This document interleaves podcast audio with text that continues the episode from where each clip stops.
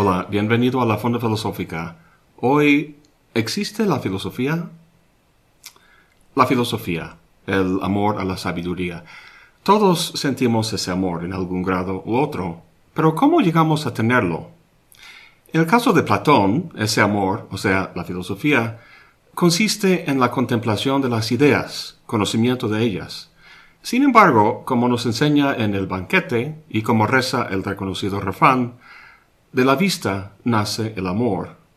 Al principio no nos enamoramos de algo abstracto, sino de algo concreto, un individuo de carne y hueso.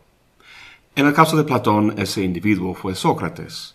Lo que vio en Sócrates fue una forma de vivir, una forma de existir, que le atrajo profundamente. Puedo imaginar al joven Platón diciendo a sí mismo, quiero ser como Sócrates.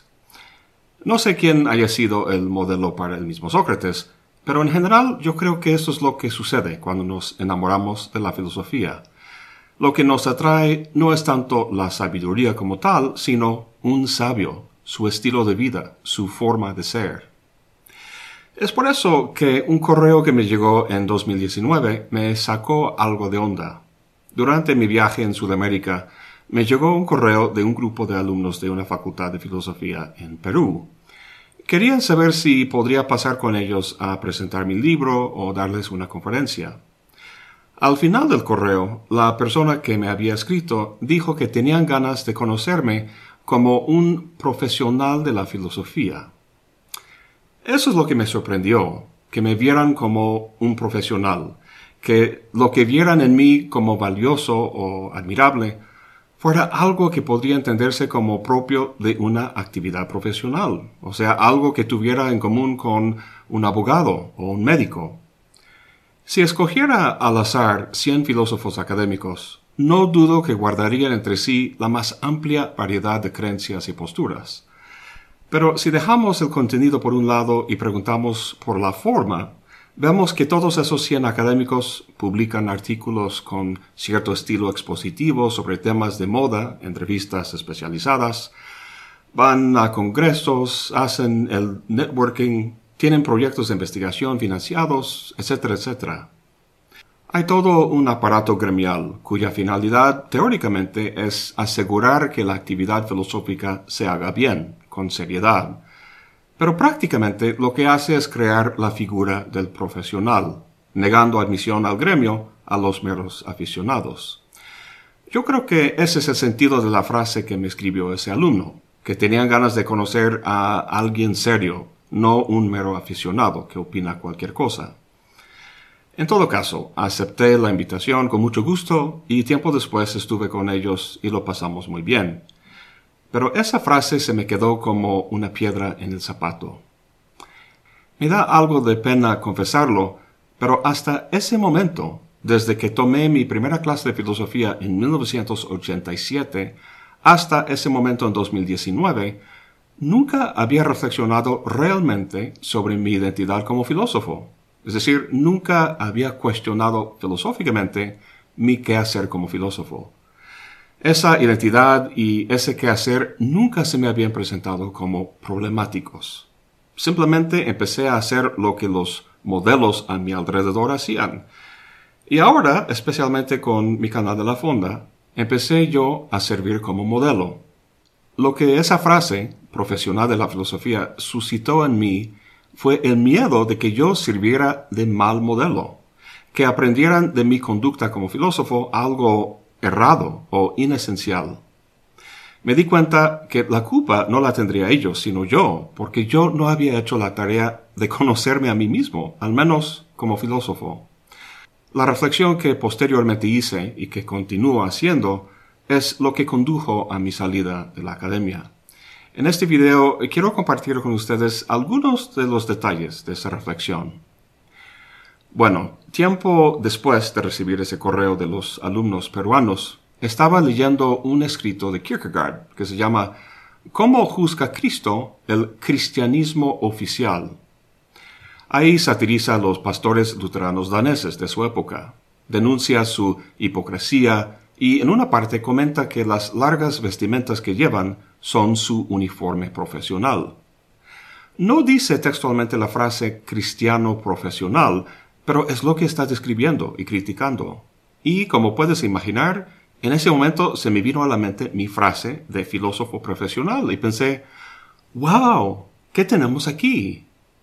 De repente tuve algo que me guiara en mi reflexión sobre este último.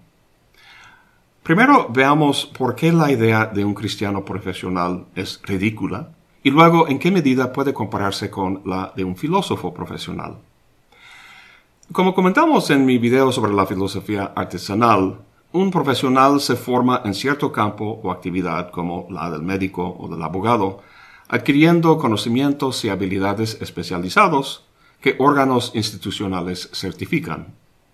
Si tengo un tumor en el cerebro, no me lo puede tratar cualquiera, sino solo un neurocirujano, alguien con certificación profesional.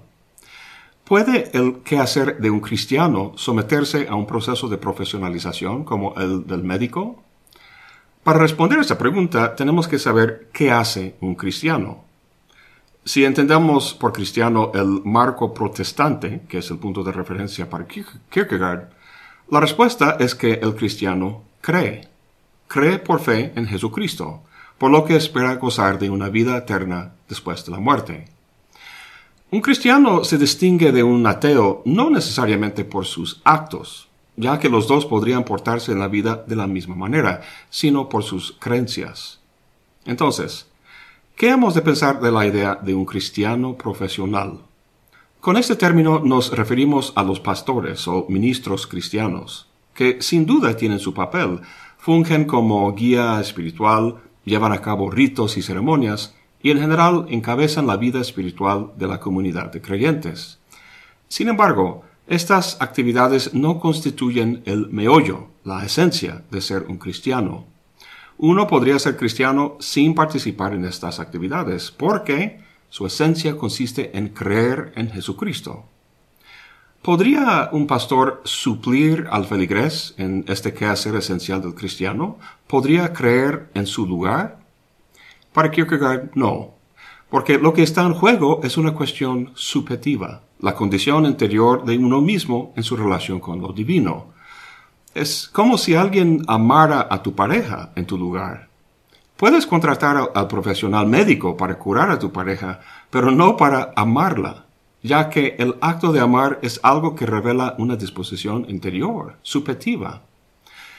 Además, el cristiano, para ser lo que es, no requiere de ningún conocimiento especializado como el médico o el abogado, sino simplemente la fe, una disposición volitiva interior. No cualquiera es un médico, pero todos pueden tener la fe del cristiano, de la misma manera que cualquiera puede amar. En ese sentido, la noción de un cristiano profesional es ridícula, no tiene sentido. ¿Podemos decir lo mismo de un filósofo profesional? Sabemos qué hace el médico y también el cristiano. Ahora, ¿qué hace el filósofo? A pesar de la notoria pluralidad de concepciones de la filosofía y del quehacer del filósofo, podríamos decir muy generalmente que en vez de creer, el filósofo piensa y cuestiona. Obviamente el filósofo tiene creencias, pero en vez de tenerlas por fe, da razones para ellas. Y al menos en principio está dispuesto a cambiar sus creencias por el peso de un argumento mejor. Siendo la fe una disposición de la voluntad, cualquiera la puede tener. ¿Podemos decir lo mismo del razonamiento? De acuerdo con Aristóteles, sí, somos el animal racional. Todos razonamos. Sin embargo, hay dos cosas que hay que tener en cuenta. No todos razonamos de la misma manera, es decir, sobre el mismo tema puede haber una diversidad de conclusiones. Si el razonamiento apunta hacia la verdad, entonces no todas las conclusiones pueden aceptarse, y eso indica que algunos razonan bien y otros mal. Quizá ese hecho abogue a favor de la posibilidad de la profesionalización del pensar, pero dejemos esa cuestión de momento. El otro punto que quería comentar es que si todos razonamos, no razonamos todos sobre la misma cosa. Volviendo a Aristóteles, decía que el conocimiento se clasifica de acuerdo con su objeto. Por ejemplo, el médico y el abogado razonan, pero se distinguen por el objeto sobre el que, razonan. uno el cuerpo humano y el otro las leyes. ¿Cuál es el objeto de estudio del filósofo? Históricamente los filósofos han estudiado una amplia gama de objetos. La mente humana, el propio razonamiento, la naturaleza de la ciencia, el conocimiento, el arte, el bien y el mal. Es muy larga la lista y muy difícil de caracterizar o definir. Pero para no hacernos bolas, vamos a quedarnos con los filósofos estetas, que estudian el arte y la experiencia estética. Dado que todos tenemos la capacidad de pensar, ¿podría cualquiera pensar sobre el arte y su naturaleza? Para ser médico, un neurocirujano, por ejemplo, uno tiene que tener conocimientos muy especializados, saber cómo funciona el cuerpo humano en general y el cerebro en específico. Si necesito que me operen el cerebro, Habrá neurocirujanos con mayor experiencia y habilidades que otros, pero en general puedo confiar en un cirujano esté en Buenos Aires, en Moscú o en Tokio, con tal de que tenga certificación profesional. Los neurocirujanos, estén donde estén, tienen los mismos conocimientos sobre los mismos objetos. Pasando de los médicos a los filósofos, nuestra pregunta sería, ¿qué conocimiento especializado tienen en común? La verdad, no se me ocurre ninguno, ni siquiera entre el mundo reducido de los estetas. A lo mejor sepan la historia de la filosofía o de la rama particular en que trabajan, pero hay muchos ejemplos de grandes filósofos como Wittgenstein que no tenían ese conocimiento y que sin embargo aportaron cosas muy importantes. A lo mejor tengan todos ciertas habilidades, como cómo formar un silogismo válido y evitar falacias, hacer distinciones, cosas por el estilo. Puede ser, pero los médicos en su quehacer también tienen que poder hilar premisas de forma válida y evitar razonamientos falaces. A lo mejor no hacemos justicia al quehacer del filósofo al compararlo con el médico. Hablamos del conocimiento que tiene el médico, conocimiento que le permite curar al paciente de forma profesional. Sin embargo, ese conocimiento no existía siempre. Alguien tenía que descubrirlo. Por ejemplo, descubrir la insulina y cómo funciona en el cuerpo. Con ese conocimiento, los médicos hoy en día pueden tratar la diabetes. En la medida en que los médicos investiguen y no solo aplican conocimiento a padecimientos para curarlos, entonces están actuando como científicos. A lo mejor el filósofo sea como un científico en la medida en que produce conocimiento, o al menos produce nuevas ideas o formas de entender las cosas. Si es así, ¿qué tienen en común los filósofos? En el caso del científico, no puede ser el objeto de estudio porque es muy variado, desde moléculas hasta planetas. Lo que une a los científicos y lo que permite que puedan ejercer de forma profesional es el método que emplean, el método científico. En el caso del filósofo, no hay semejante método. El fenomenólogo, el hermeneuta, el filósofo analítico, el deconstruccionista, entre otros, todos proceden de forma distinta. Incluso hay filósofos que rechazan la propia, la propia idea de un método en filosofía. Entonces, ¿dónde nos deja todo esto? ¿Qué sentido tiene hablar de la filosofía profesional? Un profesional hace algo que no cualquiera puede hacer debido a su formación. Sin embargo, hemos visto que los filósofos no tienen ningún conocimiento en común que pudiera servir de base para la profesionalización, ni tampoco ningún método. Esto solo deja ciertas habilidades, como las de hacer distinciones y no cometer falacias, etc., aunque esto también, como vimos, no logra distinguir específicamente al filósofo. Suponiendo que este último sea lo que lo distingue, lo encuentro bastante parco, demasiado limitado para explicar la fascinante y enigmática actividad que es esa cosa que llamamos filosofía. Como último, me había preguntado en qué medida puede este concepto compararse con el de un cristiano profesional vimos que este último no tiene sentido porque el quehacer del cristiano es algo subjetivo, una disposición volitiva interior que, al ser suplido por otro, se desvanece. La crítica de Kierkegaard al cristiano profesional tendría relevancia para nuestro tema si el producto de la actividad filosófica pudiera clasificarse de subjetivo, o sea, que tuviera vigencia o relevancia para quien lo haya producido. Voy a aventurar una respuesta por una vía negativa. Si no es subjetivo, entonces supongo que el producto de la actividad filosófica sería objetivo.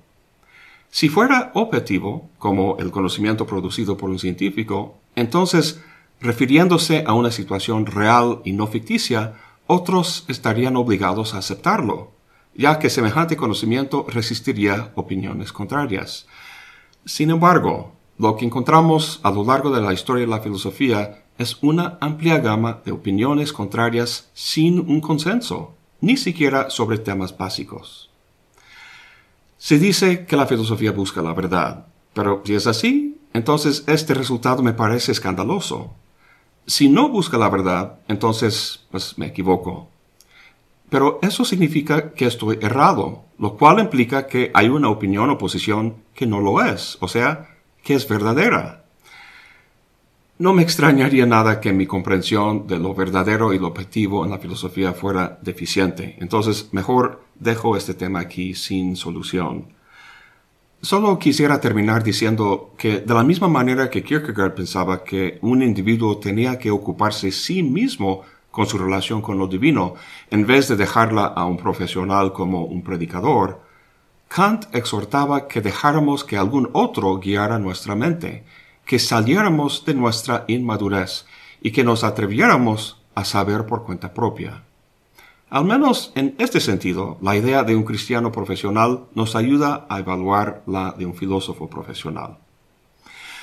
Bueno, para ir cerrando esta reflexión, ¿será esto la conclusión de todo este cuestionamiento? ¿Que no soy un filósofo profesional, sino simplemente un filósofo? Eso también me parece parco, no me dice mucho y no explica satisfactoriamente por qué tomé la decisión de salir de la academia. Este último no fue el resultado de detectar y corregir un error en mi razonamiento, como si hubiera entrado al baño de las mujeres y al darme cuenta que no soy mujer dijera, ah, debo salirme de aquí. No, nada por el estilo. Obviamente, el tipo de reflexión que he hecho hasta ahora, el análisis conceptual, el hacer distinciones, poner todo en su cajón correspondiente, todo eso tiene su valor e importancia. Sin embargo, algo más profundo ha tenido lugar, una sensación de vértigo ante mi identidad como filósofo, que ningún razonamiento silogístico puede disipar o resolver. Pues creo encontrar una forma de entender esto en el ejemplo del mismo Sócrates. Lo que he hecho hasta ahora es parecido a lo que sucede en los diálogos de Platón, donde alguien sostiene algo y Sócrates le hace preguntas de tal modo que la persona llega no solo a ya no saber lo que pensaba que sabía, sino que ya no se sabe nada al respecto. Se encuentra en una aporía. Es por eso que esos diálogos se llaman aporéticos, porque no terminan con un conocimiento determinado, sino en la perplejidad. Entonces, imagínate que alguien me hubiera dicho, soy un profesional de la filosofía, y yo, en plan socrático, le hago una serie de preguntas que le lleva a la conclusión a que hemos llegado hasta ahora en este video. Lo que es importante entender es que para que Sócrates logre ese resultado, no puede decirle a la persona, no, no, no, estás equivocado por X y Y razones. Más bien simula la ignorancia para que la persona se vea obligada a razonar por cuenta propia y llegar ella misma a darse cuenta de su error. Esta simulación es lo que llamamos la ironía socrática. Notablemente, en ninguna parte dice Sócrates que simula la ignorancia, sino que nosotros le hemos atribuido esta postura. No tomamos en serio su famosa afirmación solo sé que no sé nada, sino que lo vemos como una estrategia retórica y pedagógica. Lo que quiero sostener es que la vida filosófica de Sócrates es mucho más profunda que esa imagen popular que se ha retratado. ¿Qué pasaría si lo tomáramos en serio? Que es ignorante. Su ironía entonces no sería meramente lingüístico-retórico, sino existencial. La existencia entera de Sócrates sería irónica. Eso de hecho es lo que piensa Kierkegaard. Volvemos ahora con el gran danés. Ah, el gran danés. Mejor dicho, con el célebre danés. Eh, volvemos no al concepto del cristianismo profesional que discutimos, sino a una preocupación suya más amplia, la de cómo ser un cristiano, o más bien cómo volverse cristiano. De alguna manera, toda su obra versa en su fondo sobre este tema. Y aunque yo no sea cristiano, su forma de entender qué significa me ha ayudado mucho a entender mi identidad como filósofo frente al mundo académico. El gran maestro de Kierkegaard fue Sócrates y su concepto de ironía. Sócrates obviamente no fue cristiano, sin embargo, tenía una preocupación similar a la de Kierkegaard, a saber, cómo vivir una vida humana. El 3 de diciembre de 1854, Kierkegaard escribió en su diario unas líneas sobre la vida de Sócrates y lo que la hacía distintiva. Dice, ¿En qué consistía realmente la ironía de Sócrates? ¿En retórica y expresiones lingüísticas? No. Semejantes trivialidades, incluso su gran habilidad de hablar irónicamente, tales cosas no constituyen un Sócrates. No, su existencia entera es y era ironía. Mientras toda la población contemporánea de granjeros y mercaderes, etc., miles y miles de personas, estaban perfectamente seguros de ser humanos y de saber qué significa ser humano, Sócrates, en cambio, no alcanzaba ese nivel de certeza por lo que se quedaba con el problema de qué significa ser humano. De esa manera expresaba que en realidad el impulso vital de esas miles de personas era una alucinación, tonterías, alboroto, ajetreo. Sócrates dudaba que uno es humano por nacimiento. Volverse humano o aprender qué significa ser humano no es tan fácil. Cierro la cita. ¿Alguna vez te has parado quieto en medio de un centro comercial, viendo a la muchedumbre por tu alrededor correr de un lado a otro comprando cosas ciegamente? Claro, yo también. Y seguramente como yo, tú te quedaste pensando que todos andan como zombies sin preguntarse qué están haciendo. Bueno, todos menos tú. Es un gesto típico del filósofo, ver a la gran mayoría como irreflexivos, y al parecer, Kierkegaard hace lo mismo con su comentario. Todos andan con tonterías en el ajetreo de la vida porque no piensan, menos Sócrates, que es el único que reflexiona. Es tentadora esta interpretación porque nos permite ponernos por el mismo lado que Sócrates, por el lado de los que reflexionan. ¿No fue Sócrates quien dijo que una vida sin examen no merece la pena ser vivida? Pues este examen, a diferencia de la gran mayoría, es lo que hacemos tú y yo, ¿no? Según Kierkegaard, no. La distinción que hace en su comentario no es entre los que reflexionan y los que no, ya que había muchos en Atenas que reflexionaban como tú y yo. Eso, en vez de ponernos por el lado de Sócrates, nos pone por el de los que nos gusta criticar. ¿Por qué? Porque al igual que los que no reflexionan, y como dice Kierkegaard, Tú y yo estamos perfectamente seguros de ser humanos y de saber qué significa ser humano. ¿Qué quiere decir Kierkegaard con eso de estar seguros de ser humanos? Pues, por un lado, sé que no soy un perro o un gato, sino miembro de la especie Homo sapiens, un ser humano. Lo que me distingue de los demás animales, entre otras cosas, es que estoy autoconsciente, mi perro es consciente de muchos objetos, árboles, alimento, gatos, pero no de sí mismo. Nosotros estamos conscientes de los mismos objetos, pero podemos también dirigir nuestra conciencia a nosotros mismos como objeto.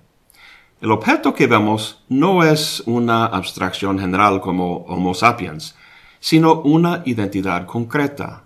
Nuestra forma de vivir como humano es en términos de identidades sociales como ser padre, maestro, hijo, ciudadano, etc. En grupos sociales de otros animales hay diferentes papeles y funciones, como el de ser alfa macho, por ejemplo, pero hay dos diferencias importantes. Primero, el lobo no escoge ser alfa macho de forma libre, sino que está llevado a ello de forma instintual. Y segundo, no se desvía del cumplimiento de ese papel por incentivos o tentaciones externas. Aunque hay identidades que muchos y a veces todos fungen, como las de ser padres o de ser ciudadanos, hay identidades que uno escoge por gusto o interés, como ser maestro, médico, soldado o poeta. Donde la vida canina es bastante homogénea en su despliegue, la vida humana puede vivirse de muchas formas, a través de muchas identidades. El punto importante es que la identidad que uno escoge se caracteriza por normas a las que uno tiene que adherirse para que uno sea considerado como maestro, por ejemplo, y no otra cosa. Este tema de normas es lo que encontramos en la conversación que sostiene Sócrates con Polemarco y Trasímaco en el primer libro de la República. Hablando de la profesión o identidad del médico, Sócrates pregunta, ¿el médico busca el bien de su paciente o su propio bien?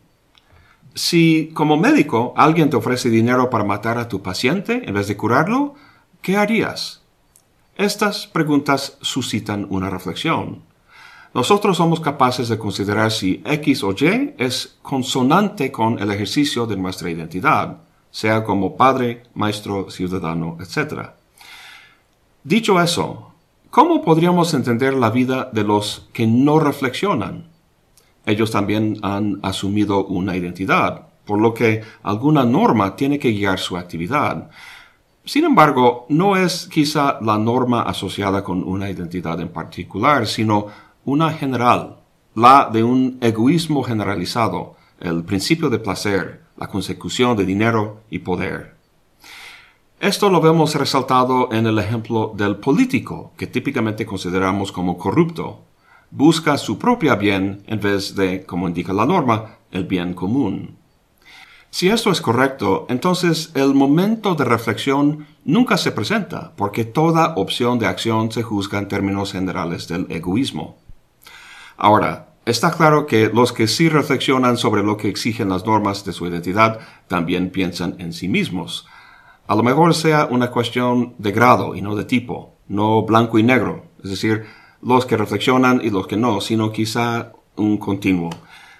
En todo caso, esta distinción no es la que le interesa a Kierkegaard, porque opone a Sócrates a todos los atenienses, tanto los que reflexionan como los que no. Lo que la gente irreflexiva y la reflexiva comparten en común es, en las palabras de Kierkegaard, la seguridad de ser humano, de saber qué significa ser humano. Sí, unos reflexionan sobre su condición y hacen en su caso los ajustes necesarios para cumplir con las normas de su identidad, pero al hacerlo siguen adelante con la misma confianza que la gente no reflexiva. Y por tanto, según el juicio de Kierkegaard, se sumergen en el mismo alucinado alboroto que los demás. Lo difícil que es volverse humano no estriba en una actividad meramente intelectual de captar definiciones y sopesar medios y fines, sino en algo más profundo, la experiencia de la ironía. ¿En qué consiste esta experiencia? Para empezar, esta capacidad es propiamente humana. Los demás animales no la experimentan como Kierkegaard indica más adelante en su diario. Dice, Viajar a Sudamérica, descender en cuevas subterráneas a excavar fósiles antediluvianos y los restos de tipos de animales ya extintos. En esto no hay nada irónico, ya que los animales actualmente existentes ahí no pretenden ser los mismos animales. Cierro la cita. A primera vista es un poco extraño este ejemplo arqueológico, pero en un momento veremos por qué lo emplea. Bien, la palabra clave aquí es pretender. Dice que los animales no pretenden. Este verbo viene del latín y según la Real Academia Española significa literalmente tender por delante o poner como excusa. Una pretensión es lo que uno afirma sobre su actividad. ¿Por qué andas de bicicleta? Uno podría responder, para llegar a la escuela, o para hacer ejercicio, o para reducir mi huella de carbono. Obviamente los animales también hacen cosas para lograr un efecto. Comen para alimentarse, ladran para defender su territorio, etc. Sin embargo, al no tener autoconciencia, estas actividades no están tendidas por delante, es decir, no afirman que están haciendo esas cosas. En el caso de los seres humanos, nuestras actividades están relacionadas con la identidad social que comentamos antes. De modo que cuando pretendemos algo, estamos afirmándonos como algo, conscientes de cómo esa actividad encierra o promueve nuestra identidad. Volviendo al diario de Kierkegaard, aún no sabemos qué es la experiencia de la ironía, pero sea lo que sea, dado que los animales no tienen pretensiones, no la pueden experimentar. Pero los humanos sí, como vemos en la continuación de su metáfora arqueológica. Dice, en cambio, excavar en medio de la cristiandad los tipos de ser cristiano, los cuales, en relación con cristianos actuales, son como los huesos de animales extintos en su relación con animales que viven ahora, esto es la más intensa ironía.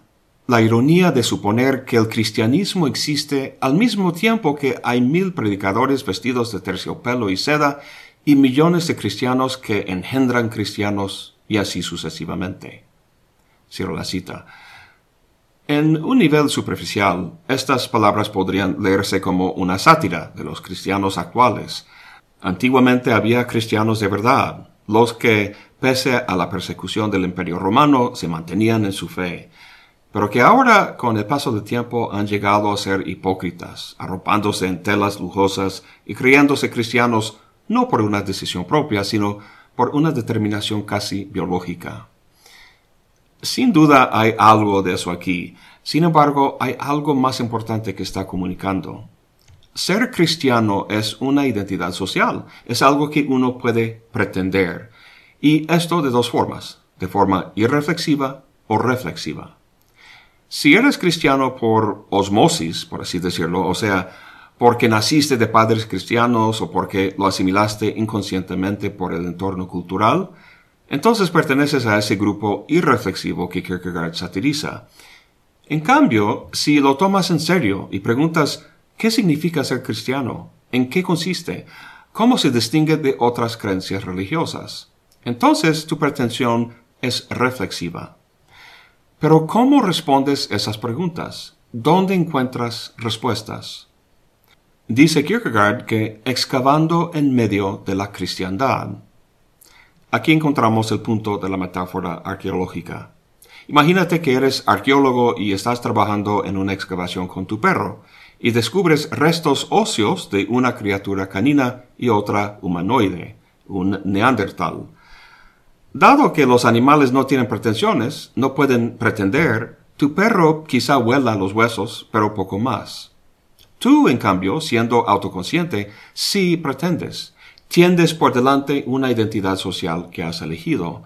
Solo que en este caso no puedes elegir ser un neandertal tener, por ejemplo, su estructura ósea, ya que eso está determinado biológicamente, está fuera de tu control.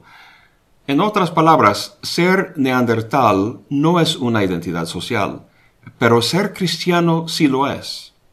Lo interesante para Kierkegaard es que determinamos cómo ser un cristiano de una manera que la metáfora arqueológica nos puede ayudar a entender. Excavamos en medio de la cristiandad, dice, lo que quiere decir es que, como un arqueólogo, ponemos a la vista las instituciones históricamente establecidas del cristianismo, las cuales encierran ritos, prácticas y costumbres, y que documentan su estructura, historia, las distintas sectas y sus creencias, etc. Siendo tú una persona reflexiva que ha adoptado la identidad de cristiano, examinas todo esto y preguntas ¿Qué exige ser cristiano? ¿Qué tipo de cristiano voy a ser? Al revisar toda esta excavación del cristianismo, esperas encontrar esa información, el criterio para vivir propiamente como cristiano. Sin embargo, Kierkegaard dice que hacer esto es la más intensa ironía, la ironía de suponer que el cristianismo existe al mismo tiempo que hay mil predicadores vestidos de terciopelo y seda y millones de cristianos que engendran cristianos. Ahora bien, no hay duda de que los neandertal existieron como especie biológica. De eso estamos seguros porque vemos los huesos. Pero de lo que no podemos estar seguros es si el cristianismo existe o ha existido.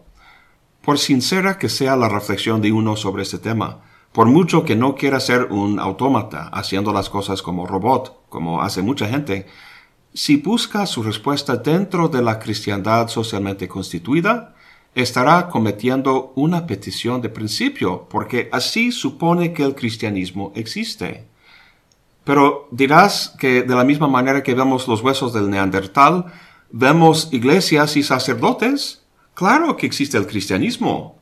Pues el buen Lutero protestaba que no, que eso no era el cristianismo, sino que era otra cosa, lo que llegó a ser el protestantismo. Y es con los luteranos que Kierkegaard peleaba. ¿Qué tal si el protestantismo tampoco es el cristianismo? Lo que Kierkegaard quiere decir es que al basarte sobre tu excavación y así suponer que el cristianismo existe, que eso es una forma de estar perfectamente seguro, como vimos en la discusión de Sócrates. Todos los atenienses están perfectamente seguros de qué significa ser humano, tanto la gente irreflexiva como la reflexiva, todos menos Sócrates. Es como si uno quisiera ser político y excavara en medio de la política, tanto actual como histórica, buscando ejemplos de ello. A lo mejor nunca ha existido la política como debe de ser, que nunca ha habido un político que realmente lo era, sino solo una larga lista de farsantes y corruptos. Volviendo al cristianismo, ¿qué pasa si el cristianismo en efecto no existe?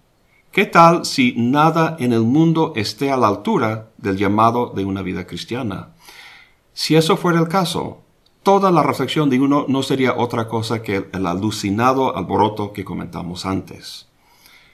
En la historia del mundo ha existido alrededor de 100 mil millones de miembros de la especie biológica de Homo sapiens. Pero ¿ha existido alguna vez un ser humano? Kierkegaard piensa que Sócrates al menos fue uno. ¿Ha existido alguna vez un cristiano? Quizá Kierkegaard, siguiendo a Sócrates, fuera uno de ellos. ¿Ha existido alguna vez un filósofo? Tengo un buen amigo, maestro de filosofía, que con respecto a la cuestión sobre la naturaleza de la filosofía, dice que la filosofía es simplemente lo que los filósofos hacen o que han hecho en la historia. En términos de Kierkegaard, diríamos que mi amigo excava en medio de la filosofía socialmente constituida para entender cómo cumplir con esa identidad social que tiene o que quisiera tener.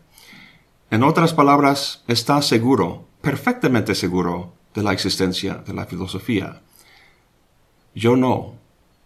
Fue en el momento de leer esa frase, profesional de la filosofía, que por primera vez se volvió problemática mi identidad como filósofo.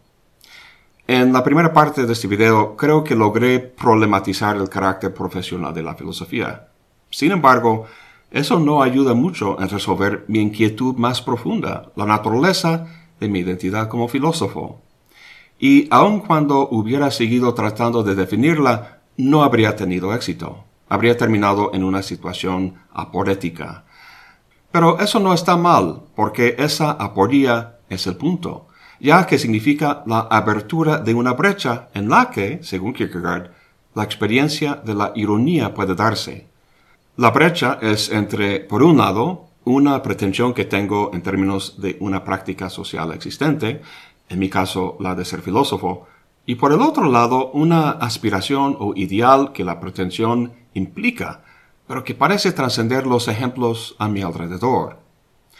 Uno puede tratar de cerrar esa brecha con el tipo de reflexión que hemos tratado en este video, o uno puede, en medio de la aporía, tomarla de tal manera que la experimenta de forma irónica.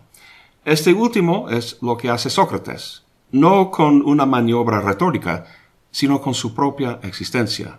Esto al menos es lo que plantea Kierkegaard y es lo que veremos con detalle en el siguiente video. Uh, eso es todo por hoy. Gracias por acompañarme. Hasta la próxima y buen provecho.